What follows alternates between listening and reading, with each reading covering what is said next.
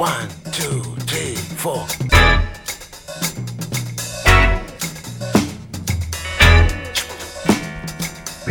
Crazy Afrobeat.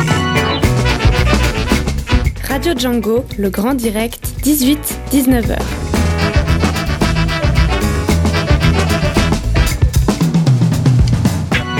Bonsoir à toutes et bonsoir à tous, soyez les bienvenus pour cette nouvelle édition du Grand Direct de Radio Django, votre rendez-vous hebdomadaire de vie.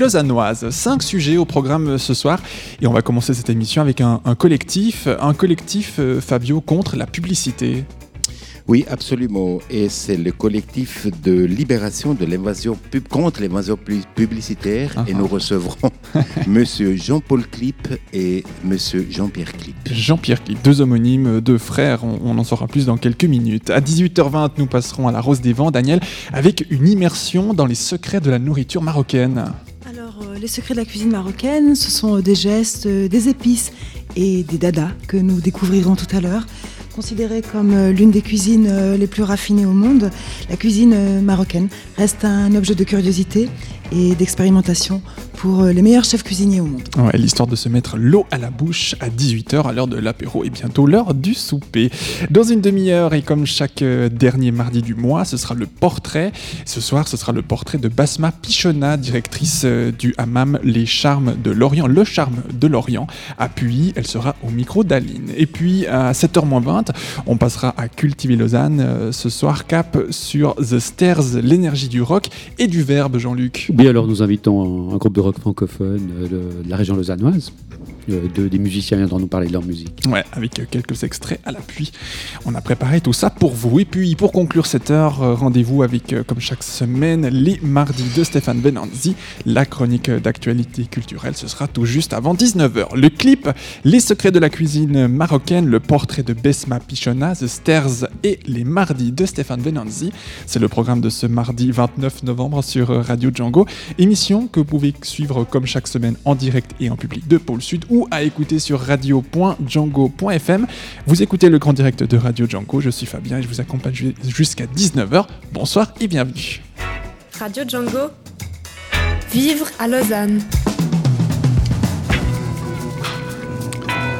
Et personne ne pourra dire le contraire, la publicité est partout et euh, il est désormais impossible d'y échapper. Le ras-le-bol le ras-le-bol dans la population est tangible. Preuve en sont, pour ne citer qu'un exemple, les réactions à la publicité téléphonique quotidienne et même agressive. Plusieurs groupes dénoncent la présence massive de ce matraquage à plusieurs niveaux et euh, dans de moultes espaces publics.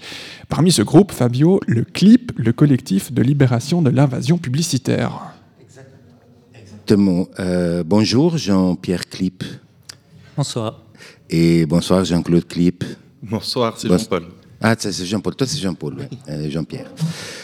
Alors, dans les années 70, un des slogans pour euh, critiquer la réclame euh, qui était relayé à l'époque par la télévision qui était euh, naissante, ce slogan était La pub, c'est l'âme du commerce. Cette critique se dirigeait surtout contre l'avènement de la société capitaliste et on commençait aussi à parler de société de consommation. Euh, quel est votre regard un peu global sur l'évolution des dynamiques aujourd'hui? Alors je pense qu'on est encore complètement dans, cette dynamique. A même un, renforcement, en fait, je dirais, de la, présence de la publicité de nos jours. Euh, et euh, je dirais qu'à l'époque des, donc des années 70, comme euh, tu disais, il y avait encore un certain questionnement à cette époque-là sur la- la place de la publicité, la place de la consommation dans notre société. Mais je dirais que de nos jours, on est arrivé à un certain niveau d'acceptation. C'est devenu normal qu'il y ait partout de la publicité, que, que la publicité nous pousse à consommer. Oui, parce qu'il faut être réaliste, on en voit partout, que ce soit sur les bus, que ce soit sur les, euh, euh, sur les murs, que ce soit sur des, des- des pancartes publicitaires. Pour vous, c'est quelque chose, euh, on est habitué maintenant. Oui, parfaitement. C'est un des, des propos du clip, c'est justement de, de sortir un peu de cette, cette torpeur, parce que pour ma part, il y avait déjà une grande méconnaissance de ces mouvements qui étaient assez actifs dans les années 70, parce que justement aujourd'hui, c'est endormi. Oui, euh, en, effet, à l'époque, euh, moi j'ai l'impression, par, euh, je voyais un peu cette première réclame sur, la télévision qu'on parlait d'un produit. On, est, on vendait un produit, ok, c'est le but de la publicité, dirait-on. Mais au fur et à mesure qu'on a avancé dans le temps, j'ai l'impression qu'il y avait derrière, il n'y avait pas que le produit, mais derrière il y avait aussi une sorte de, la publicité poussait les gens à un comportement. Oui, il faut, savoir qu'au clip, on se place dans une critique euh, de la surconsommation euh, et donc de la critique de la publicité. Et euh, en fait, c'est vrai que pour nous, plus qu'un produit, c'est tout un monde qui est véhiculé avec, avec la publicité. C'est un monde où, en fait, être, c'est avoir. C'est-à-dire qu'il faut posséder, qu'il faut consommer pour, pour être quelque chose, pour être heureux. Oui, et puis c'est pas seulement posséder la voiture, mais c'est avoir aussi un comportement. La, publicité, elle nous montre aussi un comportement autour de, je sais pas, de la voiture, de la, de la chaussure, de la, du crédit ou quelque chose comme ça. Alors effectivement, eh ben, elle pousse à influencer notre comportement pour le pousser vers, euh, vers la consommation. Euh, pour moi, c'est quand même ça la finalité, euh, j'ai l'impression. Ouais. En, en quoi est-ce qu'il est justifié de parler d'invasion de la publicité? Alors, je, dirais que cette idée d'invasion, Mhm. euh, il y a l'idée déjà de, dans le mot invasion d'une occupation massive. C'est ce qu'on peut voir aujourd'hui. On a la publicité omniprésente sur nos écrans, dans nos journaux et dans les rues. Et donc euh, là, on parlerait plutôt d'une invasion sur, les, sur nos esprits, en fait. C'est comme s'il y a une, euh, une imposition d'une idéologie, et cette, cette idée qui serait imposée à nos esprits, ce serait de, de- de consommer un produit. Mhm. Euh, tu parles d'idéologie. Quel, quel type d'idéologie euh, elle, transporte, elle transmet cette, euh, cette publicité, à, vo- à votre avis? Il y a deux types d'idéologie, à mon avis. Il y a l'idéologie capitaliste et aussi le, le fait que cette, le concept de tout jetable, de la société du tout jetable, c'est-à-dire de, de devoir prendre un produit, juste le, de consommer et de, de- Et de le balancer directement après, voilà. Voilà. Oui, c'est c'est un des, un des critères qu'on voit de plus en plus dans la, dans la publicité, c'est ça. hein. Mais euh, derrière cette idé- idéologie capitaliste, comme, comme tu disais tout à l'heure, Jean-Paul, euh, euh, il y a le fait de posséder. Voilà, on, on possède, donc on devient quelqu'un parce qu'on possède. Mais il y a aussi d'autres messages extrêmement euh, euh, virulents quand même qui, qui sont euh, euh, transmis par la publicité, notamment la supériorité, la réussite, la, Oui, aussi une- perfection. Voilà, une certaine image de la beauté qu'on pousse Ouais. devant les gens. Pour moi, ça, ça fait partie de cette, cette espèce de cycle qui, qui, au final, dont le but est de pousser à la consommation, mais le cycle, c'est de, frustrer le public en leur montrant une, image de, quelque chose qui est désirable, en faisant appel à des désirs qui sont euh, instinctifs, on va dire, euh, que ce soit lié à la sexualité euh, ou à la, euh, consommation, à la, à la sécurité matérielle. C'est un, peu des instincts. On fait appel à ça, mais après, on va, on va rediriger ces instincts, euh, on va dire primaires, euh, vers la consommation. Et, et- et finalement, il y a une frustration parce que de toute façon, la consommation ne va pas combler le manque de, de- de chaleur humaine qu'on a dans la société aujourd'hui.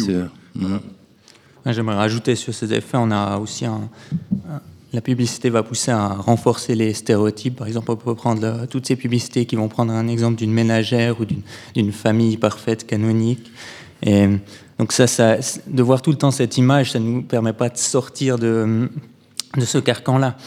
Et on a également aussi les incitations à la mauvaise nourriture. Et ce qui est intéressant, c'est de penser que d'un côté, dans la politique, on a tout plein de, de prévention qui est faite euh, contre la mauvaise nourriture, pour que la, société soit plus tolérante, etc. Mais on a de l'autre côté euh, tout ce, message qui est véhiculé par les, sociétés, par les, soci- les sociétés capitalistes et par la publicité, donc. Et donc, on- on- d'une certaine manière, on va payer derrière pour euh, réparer un peu les- Réparer les, ça. les dégâts Ouais. qui, qui sont faits par, euh, qui sont promus par la publi- publicité. Ben, ben, un exemple, par exemple, euh, euh, un exemple, par exemple, euh, non, mais merci, voilà, hein. sur, euh, dans, euh, dans l'alimentation, euh, est-ce que vous avez une, une image à, à- à- à, à nous donner comme ça de, de, de, de ce qu'il y a comme publicité euh, Je peux parler peut-être de, mon expérience personnelle. Donc, il y a plusieurs choses qui me poussent à agir contre la publicité. Et, et souvent, on parle de, l'exemple du, du, sexisme parce que c'est le plus évident. Et puis, c'est clair qu'il qu est présent et c'est quelque chose, c'est un problème.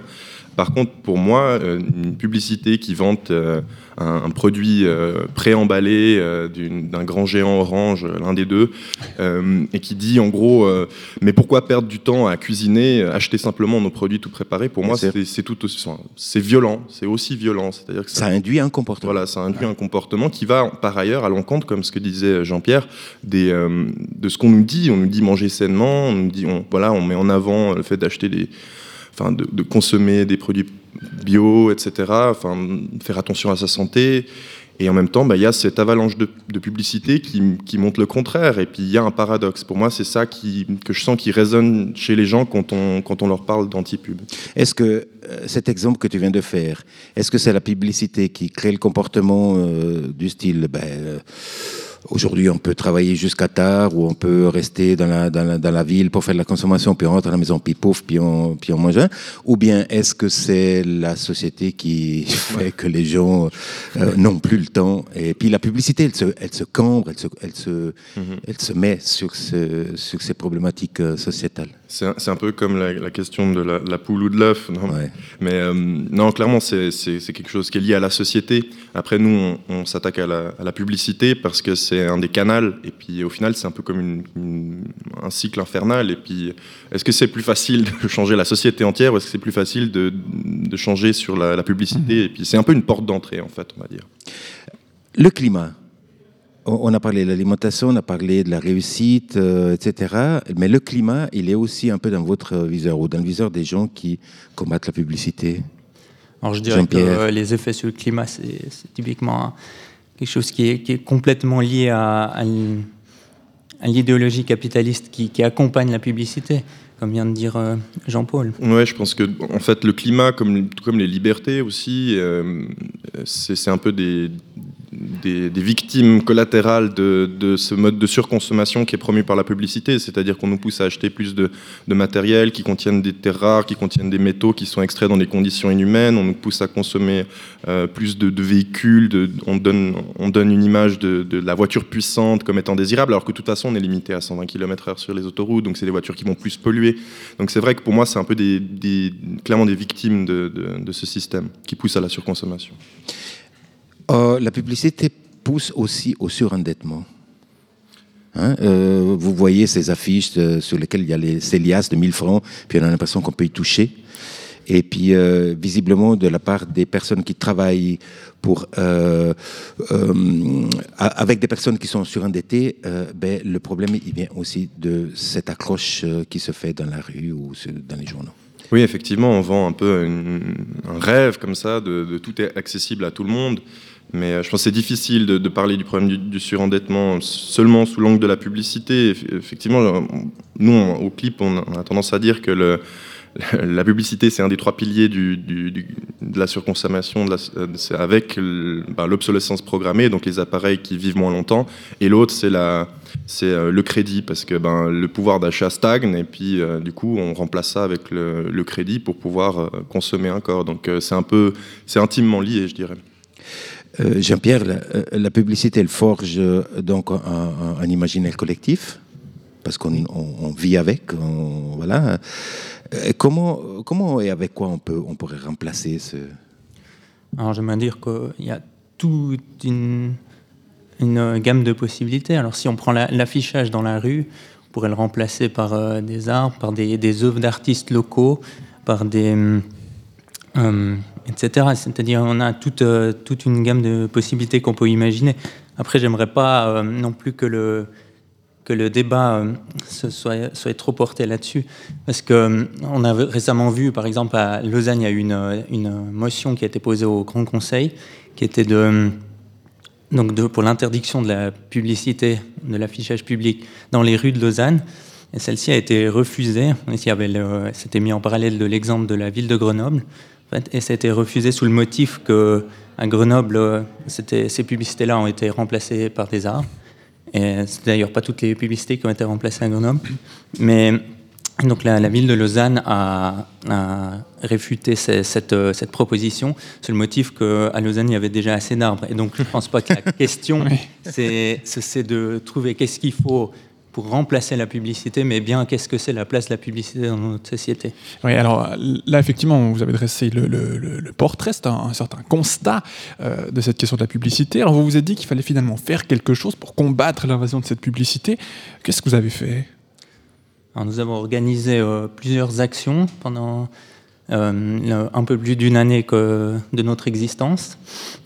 Alors, on a eu essentiellement euh, deux types d'actions. Euh, la première, c'était euh, qui a été aussi euh, une action qui a été développée en, premier lieu par le, FLIP, le collectif contre l'invasion publicitaire de Fribourg, qui est, simplement une action de recouvrement d'affiches qui a donc avec cette- ce type d'action, on, vise en fait deux buts. Le premier, c'est donc de- d'empêcher la, la communication euh, du message publicitaire. Donc, Avec le papier blanc, on empêche euh, les, les passants de voir ce message publicitaire. Et, donc, et le deuxième but, c'est d'interpeller le passant qui va se demander mais pourquoi il y a ce, ce papier? Et donc d'initier, la, la- de faire retourner la question de la place de la publicité euh, sur le devant de la scène dans notre société. Euh, et donc la deuxième action qu'on a faite euh, récemment, le 14 octobre, est-ce que tu voulais en parler, Jean-Paul? Oui, euh, je pourrais en parler brièvement. Donc, on a, on a passé un peu à un autre mode d'action qui se rapprochait de ce qu'on appelle les flash mobs, où on, a, on s'est réunis euh, dans un lieu où il y a beaucoup, une grande densité de publicité, et, euh, pour ne pas la citer, la gare de Lausanne, et on a, euh, avec des, des sortes de, de, de matraques un peu symboliques et un peu ridicules, ou disons en tout cas amusantes, on, on a, on a mimé le matraquage publicitaire en matraquant les, les affiches à la manière d'un robot pour, pour rendre en fait visible ce, ce matraquage parce que beaucoup de gens ont l'impression de ne pas être affectés par ça. Est-ce que, euh, Jean-Paul et Jean-Pierre, est-ce qu'il y a des euh, publicités euh, qui vous semblent pouvoir continuer d'exister? Est-ce est, est-ce qu'il y a une, ou toute publicité euh, Alors, je dirais que c'est une question en général que, que je me pose, c'est jusqu'à quelle limite, euh, en fait, ce serait plutôt la, la question de jusqu'à quelle limite on peut appeler euh, quelque chose de la publicité.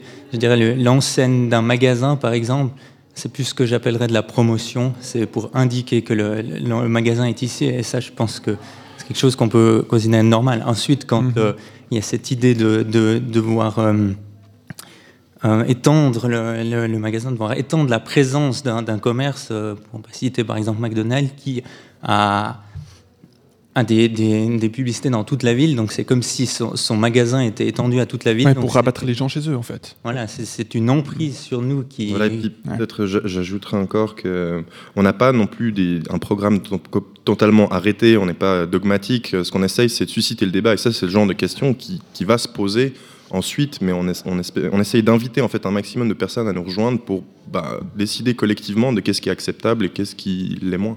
Et quand vous faites euh, des actions comme celle dont vous parliez tout à l'heure, est-ce qu'il y a des publicités, des marques qui sont plus visées par vous Ou bien c'est au hasard des rues euh, que- où, vous amenez l'action? Euh, Comme je disais, on n'a pas de, position arrêtée on dire, à l'intérieur. Dans, le- clip, il y a des personnes qui sont contre toute forme de publicité, parce qu'elles pensent qu'il y en a besoin aussi de cet espace libre, de ce vide, en fait, pour, euh, pour pouvoir euh, penser à autre chose, créer, et puis simplement reposer notre esprit. Et euh, d'autres personnes qui ben, auront plus de facilité à recouvrir une affiche d'un- d'un- bah, de McDonald's, par exemple, que celle du, du théâtre de Vidi. Où c'est vrai que pour l'instant, on- n'a pas encore tout à fait euh, dessiné la limite. C'est des actions qui sont combattues par la police. Oui. Déprédation publique Euh, alors, je ne sais pas exactement sur quel chef. Il, il- il y en a plusieurs. Disons qu'on s'efforce jusqu'à présent pendant nos actions de, de ne pas faire de, de déprédation, donc de ne pas, de ne pas détruire le matériel, euh, aussi pour ne pas s'attirer les, les foudres euh, du public. Et, euh, mais par contre, euh, c'est vrai que c'est- on a, il y a plusieurs membres du collectif qui ont été interpellés. euh, mais on n'a pas encore eu d'amende. À Fribourg, ils ont été poursuivis pour ben, affichage illégal, en fait, parce qu'il faut une autorisation pour afficher. Donc, si on met à la place d'une publicité une affiche blanche avec un, un tract qui explique euh, ce Mais qui n'est pas collée dessus, elle est posée dessus. oui, comme ça, elle est c'est- pas- on elle utilise pas- du- voilà. différentes méthodes, du scotch, c'est provisoire, c'est voilà. Mais euh, dans, dans ces cas-là, on, on peut être, on peut être amendé. Et puis il y a un autre euh, moyen euh, qui, peut être utilisé, c'est ben, les, les sociétés qui, qui payent pour avoir cet espace, ben, elles peuvent se elles peuvent prévaloir. Il y a un préjudice, entre guillemets, à leur, euh, à leur, euh, leur outil, leur, euh, leur moyen économique de revenus. Euh, économique. Mhm. Comment on peut vous joindre? Alors, on a un tout nouveau site internet. euh, Antipub.ch. Voilà, et puis dessus, il y a les informations sur le, le collectif lausannois. Puis je, je voulais ajouter que, euh, comme, euh, comme Jean-Pierre l'a dit tout à l'heure, il y a aussi un collectif à Fribourg qui s'appelle le Flip. Euh, vous trouverez tous ces liens. Et il y, en a aussi, il y a aussi des gens actifs à Genève et dans le reste de la Suisse. Vous trouverez ces liens euh, sur le site. Ouais. Donc, donc, on, rappelle hein, euh, antipub.sch et puis on, on peut faire une recherche également dans, dans- dans votre moteur de recherche préféré avec le collectif de la libération contre euh, l'invasion publicitaire. Merci beaucoup euh, Jean-Pierre et Jean-Claude, tous les deux du, du clip. Merci d'être venus nous parler ce soir sur Radio Django de Merci, votre, euh, de votre présence et de vos actions euh, contre l'omniprésence de la publicité dans les espaces publics. Merci beaucoup. Et puis vous citez encore plusieurs ouvrages, hein, deux notamment, euh, par exemple Nos logos de Naomi Klein ou encore Le temps de l'antipub de Sébastien Darcy, qui sont deux ouvrages de référence en la matière. On, vous les avez mis sur votre site, j'imagine, antipub.ch. Et puis ce sujet est à retrouver en intégralité avec tous les liens sur notre site www.django.fm. Merci Fabio pour le sujet. Un plaisir.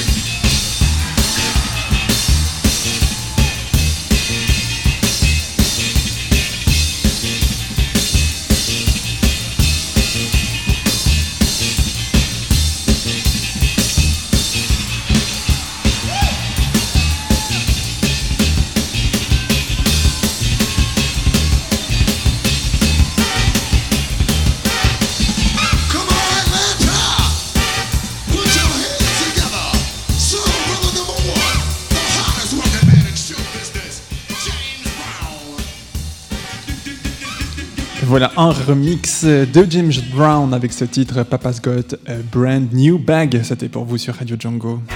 Radio Django, la rose des vents. Bonsoir Daniel. Bonsoir Fabien. Alors ce soir dans ActuPic, on fait un détour par le Maroc pour un voyage culinaire. Considéré comme l'une des cuisines les plus raffinées en Afrique du Nord, la cuisine marocaine reste un objet de curiosité et d'expérimentation pour des milliers de chefs cuisiniers du monde. Qu'est-ce qui rend cette cuisine si attractive, Daniel? Alors, ces épices et ces multiples saveurs, elle ose euh, mélanger les genres. N'oublions pas que la cuisine marocaine se nourrit euh, de diverses influences arabes, turques et andalouses. Mais je crois qu'il est important quand même de souligner, si mes souvenirs sont bons, que c'est une cuisine qui demande pas mal de temps. A priori, oui. Certes, un communiqué de presse sur euh, la maison arabe, un hôtel de luxe euh, de Marrakech reconnu comme un haut lieu de la gastronomie marrakchi, propose des nouveaux cours de cuisine avec une particularité apprendre à faire un couscous ou un tagine en 45 minutes chrono. Ah oui, 45 minutes chrono. Et c'est un article qui a suscité l'intérêt de votre invité, je crois. En effet, il y a des jours, euh, je rencontre euh, Faisal, un commerçant d'origine marocaine. Surfant sur le net un matin d'automne, il s'arrête euh, sur ce communiqué, publié le 7 octobre par le Journal des Palaces, un portail sur le secteur de l'hôtellerie de luxe et la restauration gastronomique. Un article qui le conduit à parler de sa passion pour la cuisine marocaine. Je commence par lui demander ce qu'il pense de cette nouvelle formule proposée par la Maison arabe de Marrakech. Je pense que ces cours ils sont plutôt destinés à des gens euh, qui connaissent euh, pas très bien la cuisine marocaine. Et je pense que c'est une, une- une bonne idée pour que les gens savent comment préparer, par exemple, un plat marocain qui est basé sur euh, plein d'épices et plein de produits euh, de là-bas. quoi. À votre avis, qu'est-ce qui séduit autant les touristes dans la cuisine marocaine? Ben, je pense que c'est plutôt, le, plutôt la, la, la, la, cuisine qui, est qui, qui, qui, a beaucoup de goût avec tout ce qui est, euh, qui est euh, épices euh, de, la région. Et cette cuisine qui est assez, assez riche, riche en, en légumes, en, en- produits, produits de, de là-bas. Quelles sont les meilleures épices que vous avez au Maroc? Qu'est-ce qui donne vraiment du, de la saveur à vos plats? Alors, il y a, y a plein. Moi, je connais pas tous les, les, les- les épices. Par contre, ce que je sais, c'est que je sais que le safran, c'est un des, des, des, des- épices qui, qui est le plus euh, demandé, euh, je pense, au monde. Et il y a, y a plein. Il y a le gingembre qui est, qui est très bien euh, aussi. Il y a, il y a, y a plein. Est-ce que le ras el nout, en fait, est un secret de la cuisine marocaine? Alors, le ras, le, le ras el hanout, comme on dit euh, en marocain, c'est un épice qui est utilisé par, euh, par, euh, par les mamans, par les grands-mamans, pour faire des, des- Par exemple, les, les harira, c'est une soupe marocaine, ou bien les, les couscous, ou bien les tagines. Ils, ils donnent toujours un goût supérieur et un goût euh, supplémentaire au- à la préparation. Est-ce que vous pensez qu'en l'espace de 45 minutes, on peut apprendre à faire une tagine ou un couscous? C'est ce qui est donc proposé par les maisons arabes. Alors je pense que 45 minutes, c'est pas suffisant, mais en tout cas, on arrive, on peut avoir une base, comment euh, on peut commencer un tagine. Les femmes occupent tout l'univers de, de la cuisine euh, au Maroc. Qui sont les dadas? Bah, les dadas, c'est plutôt les mamans, c'est plutôt les grands-mamans, d'après ce que je connais moi dans la région où j'habite.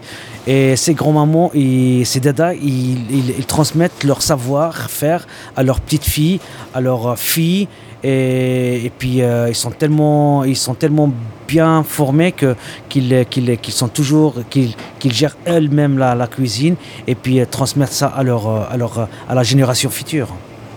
Et est-ce qu'elles aimeraient des fois transmettre ce savoir à leurs garçons? Aussi, il y a, parce que aujourd'hui, il n'y a pas que la femme qui s'intéresse à la cuisine, il y a aussi les garçons qui, qui, qui, qui aiment bien aussi faire la cuisine. Et je pense qu'aujourd'hui, à l'heure actuelle, les, les dadas aussi, ils enseignent ça à, leur, à, leur- à leurs enfants, garçons ou filles. Mais dans les hauts lieux de gastronomie au Maroc, les cuisiniers sont-ils des hommes ou des femmes? Alors, à l'époque, enfin, il y a quelques années en arrière, il y avait beaucoup de femmes qui faisaient euh, la cuisine. C'était elles les, gérantes de cuisine. Maintenant, la chose change. Il y a des hommes qui tiennent les rênes de la cuisine au Maroc. Quelle est la spécialité des, des boissons? On parle beaucoup du thé. Alors, un bon thé euh, à la menthe, euh, à la marocaine, il faut que le verre soit avec une bonne dose de mousse. Et puis, euh, il y a une façon de servir le thé. Et si on n'a pas cette odeur de la menthe avec le thé, ça veut dire que c'est c'est pas c'est pas c'est pas ça un thé. Savez-vous ce que signifie ce geste haut? Il semblerait qu'il faut voir en fait le fond de la carafe pour évaluer le statut de celui qui vous sert ou de la famille qui vous reçoit. Alors le, le- le geste pour moi, ce que je sais moi, c'est juste pour pour euh, pour faire un peu le spectacle devant l'autrui qui regarde et en, même temps euh, essayer de de, de de fabriquer la mousse de qui, qui qui est dans le verre du thé. Et il semblerait aussi qu'accueillir de la famille ou des amis avec du thé, c'est vraiment un signe de bienvenue. Pourtant, le thé est britannique, ce n'est pas marocain. Euh, alors écoutez, euh, exactement, c'est britannique, mais euh, je sais pas, le Maroc, il a sûrement quelque chose qui, qui est un secret caché. Et notre thé, c'est vraiment un symbole de bienvenue, quand on, surtout quand l'étranger vient chez nous. C'est la première chose qu'on lui offre, c'est un thé à la menthe. Faisal, où manger un bon couscous à Lausanne? Alors, à Lausanne, malheureusement, il n'y a pas d'établissement qui, qui, qui font des bons couscous. Il y a des établissements qui, qui font des couscous, mais c'est pas le couscous, pas le bon couscous qu'on imagine. Et malheureusement, euh, je peux pas vous donner une adresse parce que je connais pas. Et par contre, je peux vous inviter chez moi. Je fais le bon couscous marocain. Alors très volontiers. À très bientôt Faisal. Merci beaucoup. Merci à vous. Au revoir.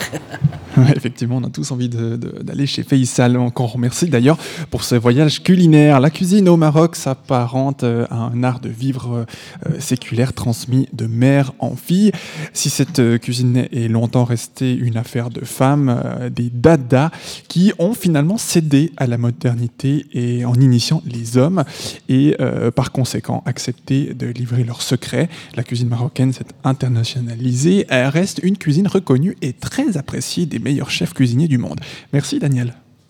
Radio Django, le grand direct, 18-19h. Le portrait du mois dans la Rose des Vents ce mardi avec une femme originaire de Tunisie. Basma Pichona vit à Lausanne depuis 4 ans. Informaticienne de formation, elle est devenue esthéticienne par passion. Depuis septembre, elle est la directrice du hammam Le Charme de Lorient Puy. Au micro d'Aline, euh, dans le salon Entre Petits Gâteaux de Tunisie et Thé à la menthe, Basma Pichona revient sur cette coutume ancestrale et essentielle pour ses compatriotes. Dans la salle d'eau, Malika, son employée originaire du Maroc depuis presque 30 ans en Suisse, parle aussi de son lien au hammam. On écoute d'abord Basma. Vous, Basma, la première fois que vous êtes entrée dans un hammam, vous vous en souvenez petite, hein, parce que si maman elle va au hammam, elle prendre euh, avec elle. hein. Et c'était magnifique, on aime l'eau, l'ambiance, l'ambiance surtout. Le bruit en fait. Le bruit de l'eau, du- des femmes. Chacune, elle raconte leur histoire, les enfants. C'est toute une vie, c'est un, comme un petit village, le hammam, un petit village de femmes. Un petit village de femmes, exactement. Ouais, un village de femmes. ouais. Maintenant, je vais faire les henné. Après savon noir, toujours les. Comme ça, la peau le fond toute seule. On n'a pas besoin de forcer. En tous les cas, lorsque je descends à Tunis, il faut que je, je fais un hammam là-bas. Vraiment.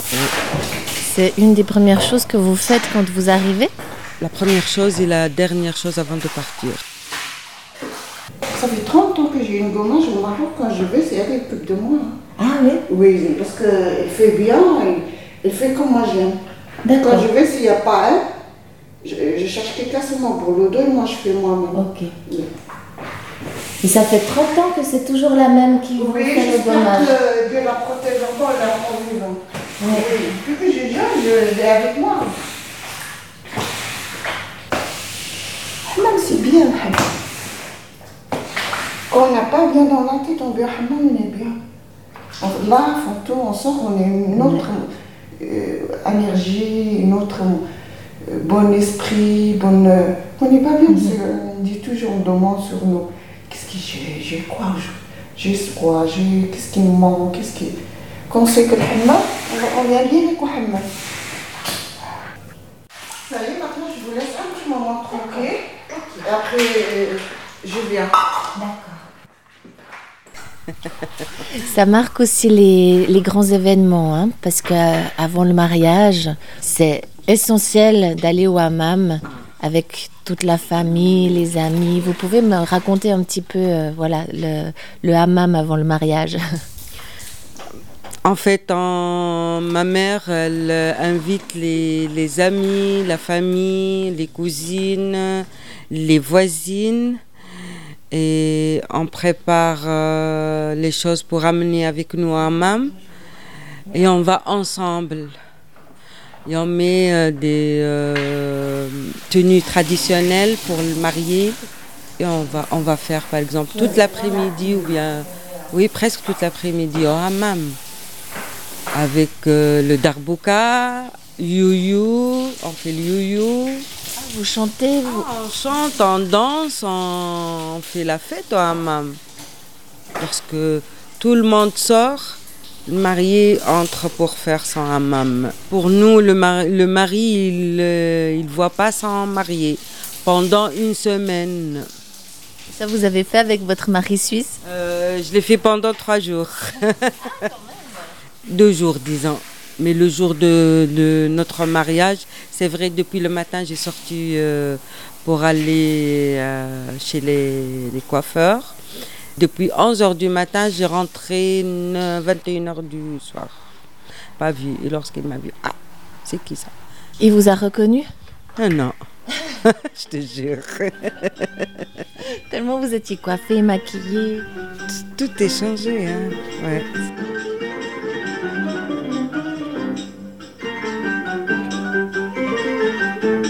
Monsieur Pichonna, mari de Basma, j'aurais aimé vous demander un petit peu voilà ce que vous avez appris de la culture de votre épouse. Alors ce que j'ai appris surtout de la culture et de la Tunisie, c'est qu'il y a une fraternité entre membres de la famille, entre différentes personnes qui sont très importantes par rapport à ce que je connaissais ici en, en Suisse. D'ailleurs, je peux raconter la première fois que j'ai rencontré mon beau-père. Je lui ai serré la main comme je serre la main à tout le monde ici. C'est quelque chose qu'il a très mal vécu. On en a encore parlé il y a, une semaine. Parce que les hommes, normalement, ils s'embrassent, ils sont- ils s'enlacent. On le fait pas aux femmes, mais on le fait aux hommes. Et c'est une question d'amitié, de, fraternité, qui est beaucoup plus forte là-bas qu'ici. Ça, c'est la, la grosse différence. La première fois que vous avez fait un hammam, c'était donc en Tunisie, j'imagine Ou non? Alors moi, la première fois, oui, c'était dans un vieux, très vieux hammam de la, Médina à Za- Zagon, Zarwan, où ma femme habite, où ses parents habitent. Et puis là, euh, j'étais avec mon beau-frère, on été euh, en journée. C'est vrai qu'il faisait une quarantaine de degrés dehors. On s'est retrouvés dans le hammam et on, on était peut-être 5-6 personnes dans ce hammam. Et, et je me suis assis euh, tout près de la zone de chaleur, mais je me suis dit, mais c'est pas hammam, il n'y a pas de vapeur, il fait pas chaud. Et au bout de 10 minutes, j'ai compris qu'effectivement, il faisait quand même chaud, il y a l'humidité, mais c'est, c'est- on, dit là-bas plutôt un bain mort qu'un hammam ou euh, bain de vapeur, c'est les, bains morts. Et, c'est vrai que c'est plutôt, c'est une humidité euh, relativement basse, mais qui fait tout au- autant d'effet et tout. C'est vrai que c'était un vieux hammam avec des, des toits arrondis, des, des trucs euh, qui, qui nous viennent des, qui nous viennent, qui leur viennent des, des Romains en fin de compte. hein. C'est, alors, effectivement, il a fait le gommage. C'était déjà une, une petite euh, partie de plaisir. Mais alors, le massage, c'était plutôt de l'élongation. J'ai dû prendre 10 cm, un peu dans tous les sens. Ça. massage pour eux égale plutôt élongation et autres. Voilà. C'était costaud, quoi. Ah, c'était très costaud. hein. Le, le gars était pas très gros, mais alors, euh, une force. je, je vous dis pas. Donc, c'était. J'étais content de sortir. Ah, ça fait du bien. C'est vrai que depuis là, euh, depuis cette période, j'ai beaucoup eu moins mal au dos. Est-ce que c'est une coïncidence ou le chaud plutôt de Tunisie et tout? Je sais pas. Mais, là, c'était euh, la limite. je dis, j'ai dû prendre 10 cm et les bras. Ah.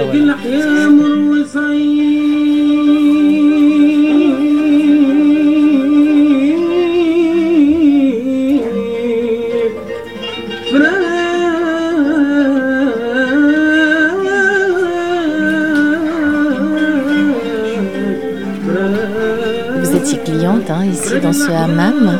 Comment vous avez découvert ce hammam? Comment vous avez su qu'il y avait ce hammam ici? Moi, depuis que je suis venue, j'ai senti qu'il y a quelque chose qui me manque ici. C'est le hammam. Parce que j'aime aller une fois par semaine chez nous, de frotter, d'être relaxé, d'enlever le fatigue et tout. Ça m'a manqué beaucoup. Alors je fais au début un hammam à mon salle de bain. Euh, frotter, j'appelle mon mari pour me frotter, je lui ai montré comment il frotte le dos. Et je fais un à mon salle de bain, mais toujours je dis c'est pas ça. C'est pas le hammam, non. Alors j'étais ici. C'est vrai, c'est pas le, le hammam de chez nous, parce qu'il y a un grand hammam, il y a plusieurs chambres, il y a plusieurs mondes, oui. Pour moi, ça me suffit. Alors j'ai fait le hammam, il y a la dame qui m'a frotté euh, le corps euh, et je suis satisfaite. Alors depuis là, je vais euh, quasiment chaque deux semaines, chaque un mois, pour être toujours jeune. Parce que ici, donc ça a été ouvert par Rouba Engweiler, hein, une, une Suisse-algérienne. Et puis, donc vous avez repris seulement au 1er septembre de cette année, parce qu'elle elle, elle voulait prendre enfin sa retraite, c'est ça C'est ça, oui. Elle est fatiguée, elle veut se reposer quand même. hein. Euh, et c'est pour cela qu'elle a pensé de, de vendre le hammam. Ouais. Malgré. euh, c'est c'est comme son bébé en fait. elle est triste le jour où elle a vendu son hammam. Ouais. Elle revient ici Oui, oui, oui, oui. Jusqu'à maintenant, elle fait le hammam chez moi et tout. Elle est contente parce que j'ai posé la question. Est-ce que tu es contente de... Elle m'a dit oui. parce que- Vous m'avez dit que lors de votre dernier voyage euh, en Tunisie, vous étiez allé à Djerba. Dans un hôtel, vous avez fait le hammam et vous étiez très déçu. Mais c'est pas ça du tout. Hein. Je suis tunisienne et j'ai dit, je suis pas étrangère, je suis tunisienne. C'est pas un gommage. C'est c'est- c'est pas le, c'est le gommage peut-être pour le touriste, mais pour nous, non. Je suis contente, par exemple, de faire euh, les soins pour les autres, hein. le bien-être. Je sens que je suis dedans, en fait. De bon cœur, je fais, c'est ça. Je ne sais pas, je me suis plongée en fait dans ce métier. Maintenant, il y a d'autres hammams qu'on se trouve tout dans le. Et j'espère que je vais le faire ici aussi. Ça veut dire la cliente, lorsqu'elle entre au hammam, elle fait le hammam, l'épilation, le coiffeur, euh, tout, le euh, teinture, euh, massage. euh, ouais, j'espère. Petit à petit. Inch'Allah.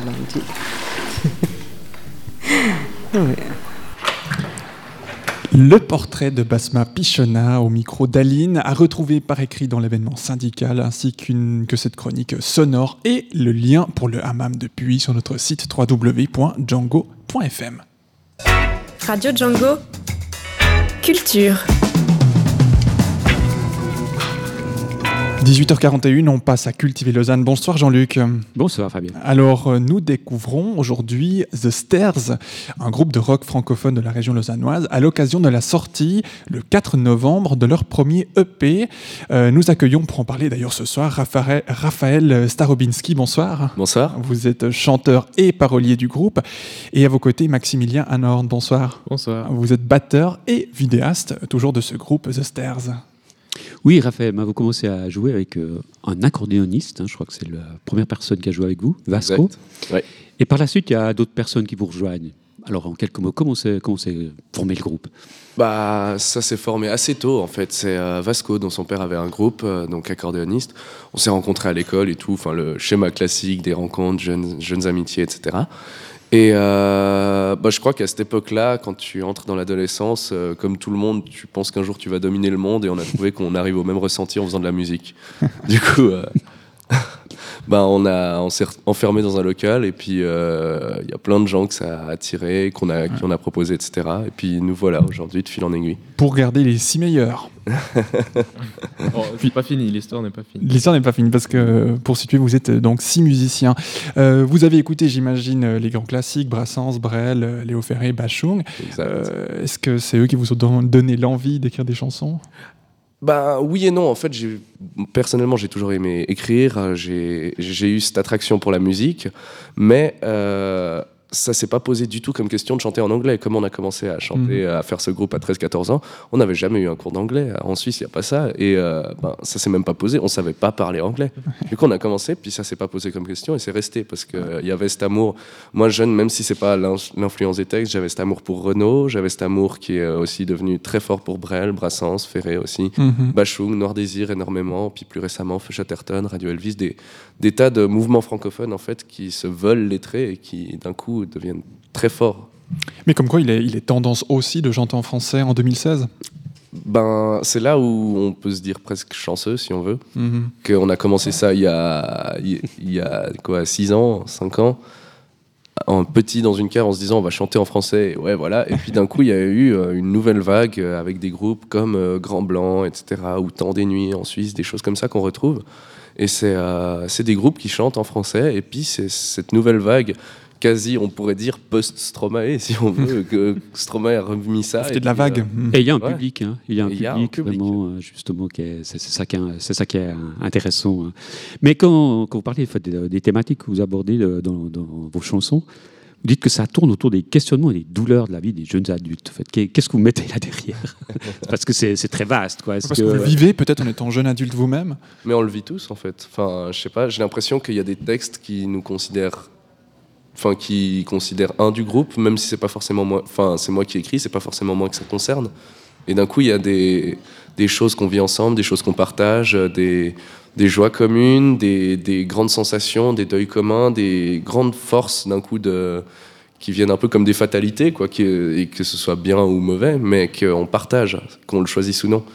Et euh, à force d'être aussi proches et de tout partager, ben, on commence à vivre les mêmes thématiques et à s'y retrouver un peu tous dans les chansons. Et les questionnements et douleurs des jeunes adultes, c'est qu'est-ce que je fous là, qui je suis, euh, ah ça, et après tout le, tout le petit cheminement qui va avec, chaque fois une étape plus loin.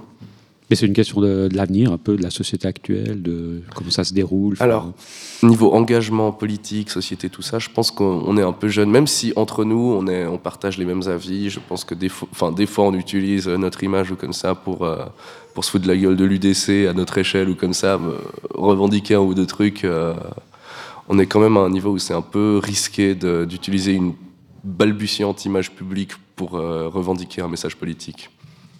Et puis le temps de l'écriture, comment ça se déroule comment ça, comment ça se passe pour, pour toi C'est souvent euh, au lit avec un calepin sur les genoux, comme ça. C'est On rien saura de plus. tout de ces soirées. Ouais, non, c'est vrai.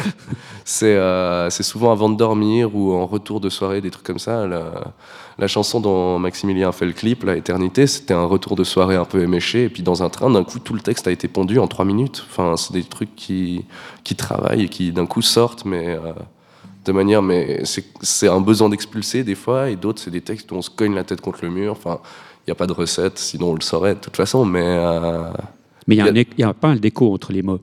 Enfin, tu aimes jouer avec les mots. quoi. Oui, j'aime euh, jouer, et souvent, moi, j'ai toujours euh, un petit calepin ou mon téléphone sur moi, ou quand quelqu'un dit un mot ou comme ça. euh, il enchaîne deux phrases et puis je me dis putain mais ça sonne super bien je sais pas il enchaîne le mot euh, moi je me rappelle le dernier truc que j'ai eu raison on m'a parlé de barésie et le dernier truc qu'on m'a dit après c'est bien raison. Et je me suis dit putain barésie bien raison il vient de nous faire une phrase qui sonne super bien et euh, je sais plus même plus ce qu'il avait dit mais je l'ai noté je l'ai toujours là et je me dis bah on verra ce que ça en fait. Donc là, c'est une exclusivité, euh, les prochains mots de la prochaine chanson.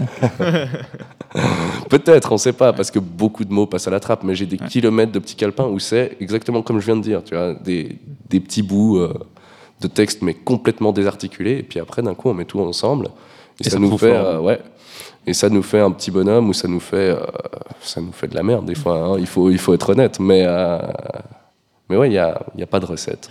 Bon, et puis alors, avec les paroles, il faut avoir un petit peu une, une sauce liante, euh, Maximilien, de la musique là autour, euh, du rock, des ballades, des riffs de guitare, un accordéon. Euh, comment ça se passe pour la composition musicale?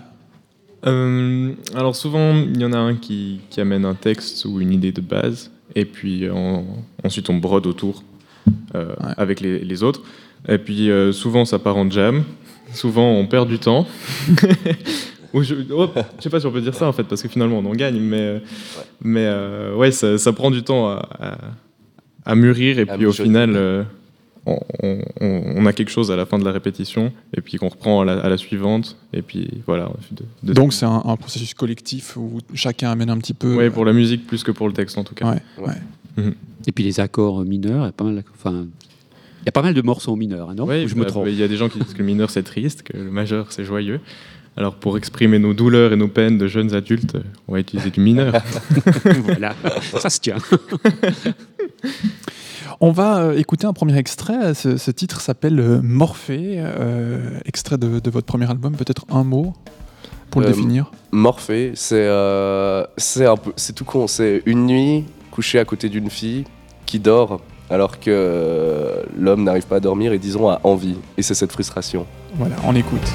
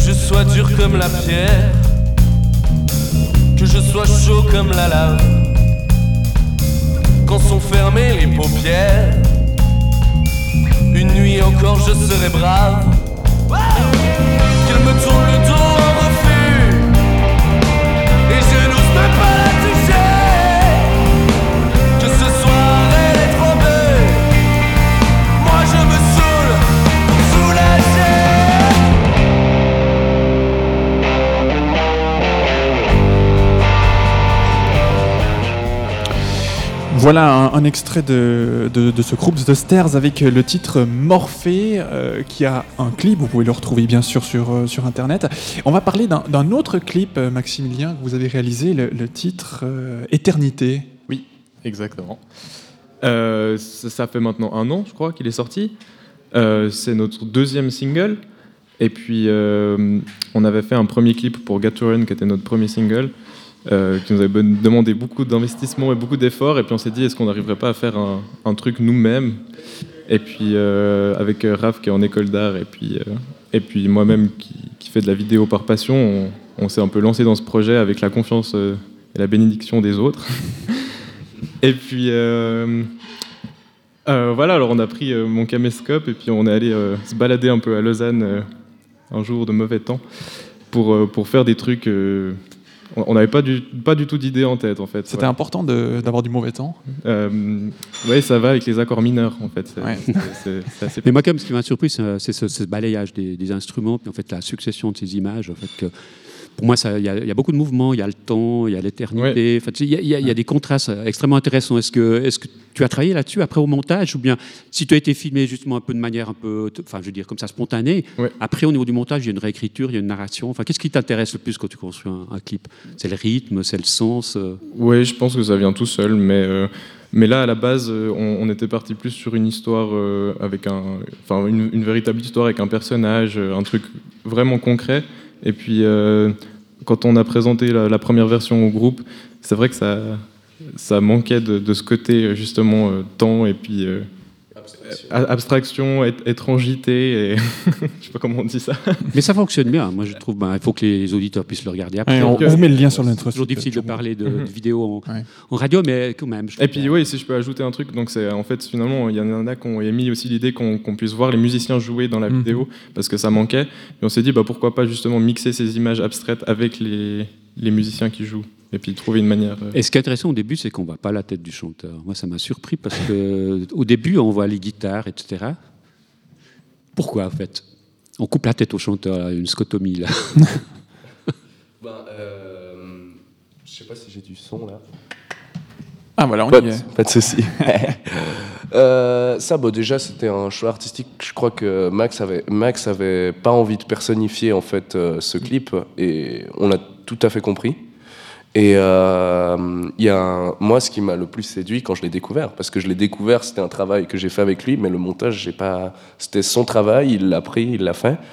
Et euh, d'un coup, il nous faisait voyager, il, trou- il cherchait dans ses banques d'images tout ce qui pouvait se mettre, et d'un coup, il nous envoie jusqu'à Londres, il nous envoie euh, au milieu de la mer, il nous envoie, et j'ai trouvé euh, que c'est un, un clip qui part de Lausanne et puis qui fait le tour du monde avant de revenir à Lausanne, et tour du monde est peut-être un grand Ouais. mot, mais euh, non, mais qui fait un, un- un beau voyage, et puis euh, c'est une surprise qu'on a eue avec le groupe, parce que c'est quand même un, un cadeau que Maximilien nous a fait. Bon, il y, a eu- il y a eu pas mal de retouches quand même. Ouais, non, mais on s'entend. Pour euh, revenir au groupe, vous êtes donc six musiciens, euh, vous êtes tous très proches les uns des autres, euh, vous venez de multiples horizons musicaux. Est-ce que vous avez accompli des, des formations ou c'est plutôt, euh, comme on dit, euh, autodidacte? Euh, alors, Maximilien. On est, on est six. euh, Il y en a trois qui font des études artistiques. Donc euh, Arnaud, le guitariste, et moi-même sommes en, en pré-professionnel à l'EJMA. Euh, Raphaël est en bachelor à CRUM, donc juste en face. Et les deux- il y en a deux autres qui sont à l'EPFL, microtechnique et euh, génie civil. Génie civil. Rien à voir. Voilà. Rien à voir. Et le dernier fait des études sociales. social, dans le social. Donc ouais, Rien on- à voir non plus. Il y a, il y a plein de, de touches à tout, disons, dans leur vie personnelle, mais euh, ouais, je crois qu'il y a personne qui est arrivé sans avoir jamais touché un instrument dans le groupe. Quoi. C'est quand Mhm. même. euh, Moi, nous, quand on a commencé le groupe, je savais pas plaquer un accord, mais. Euh, Moi, c'était tu quand sais même toujours pas très bien. Ouais, voilà. Oui, alors euh, la, scène, c'est important pour vous. hein. Depuis 2012, hein, vous avez tourné euh, différents- sur différentes scènes, même euh, au Regional Rock hein, en 2012, hein, au tout début de, voilà, de, de- de vos carrières de musicien. Et puis, qu'est-ce que, qu'est-ce que vous amène la scène, en fait?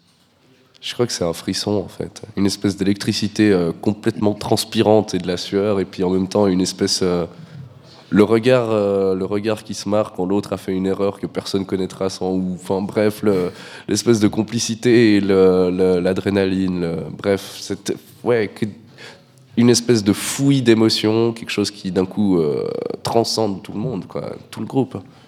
Oui, une fameuse émotion qu'on connaît bien euh, pour la scène. D'ailleurs, vous serez au, au NED à Montreux ce vendredi à, à partir de 22h avec une entrée qui est libre. Exactement. Euh, et euh, vous serez euh, la partie principale après Félix Rabin qui, euh, qui est à Neuchâtelois qui fera votre, votre début de spectacle. Exact.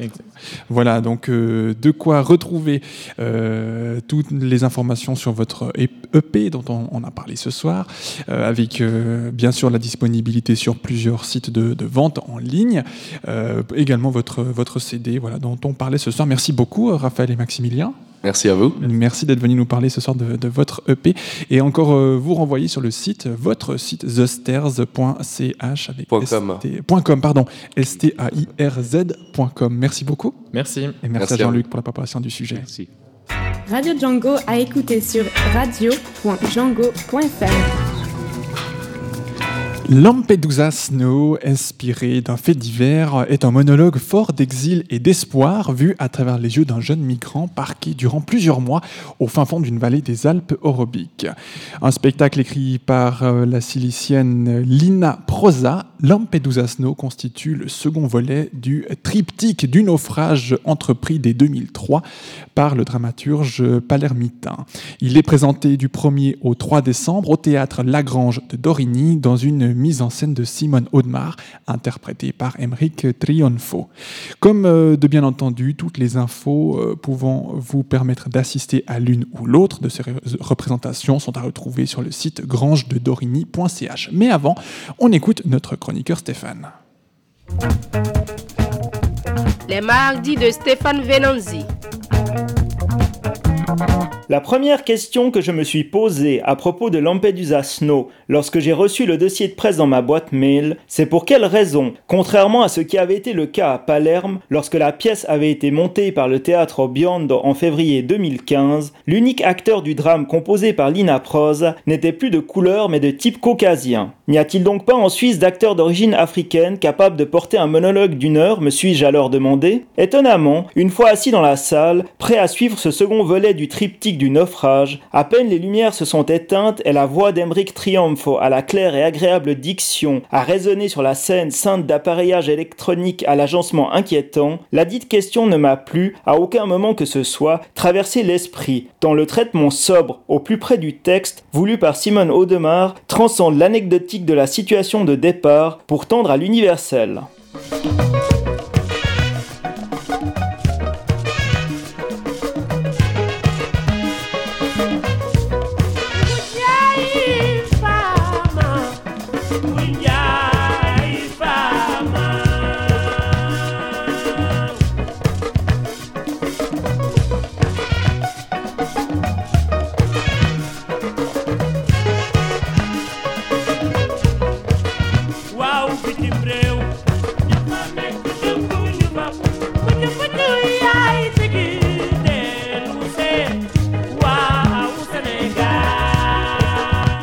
Interrogations m'ont en revanche assailli, comme notamment quelle pertinence peut-il y avoir à placer dans la bouche d'un migrant d'origine subsaharienne une référence à Prométhée, ou dans Lampedusa Beach à Mary Poppins.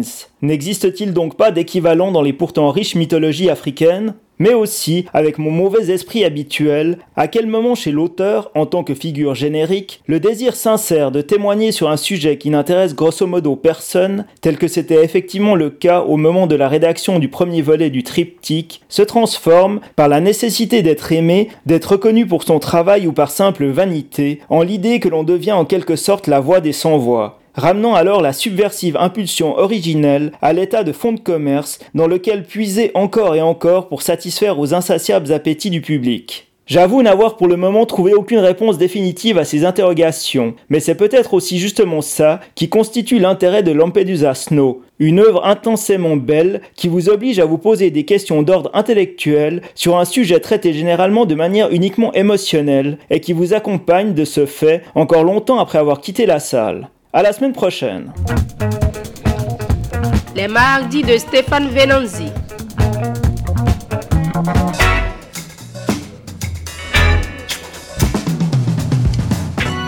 Cinq sujets au sommaire de ce grand direct du 29 novembre. Nous avons parlé du clip, euh, des secrets de la cuisine marocaine. Le portrait de Besma Pichonna était à l'honneur ce soir. Et nous avons découvert le groupe The Stairs. Et puis on n'oublie pas bien sûr les mardis de Stéphane Venanzi. Tous ces sujets sont à retrouver en podcast sur notre site www.django.fm. La semaine prochaine, on parlera du fameux et bien connu marché de Noël solidaire du duo Pôle Sud Fedevaco. Et puis on voyagera avec les impros sonores sur le M2 dans M2 Two Way. Ce sera mardi prochain à partir de 18, de 18h. Oui, d'ici là, je vous souhaite une très belle et douce semaine. Il est 19h.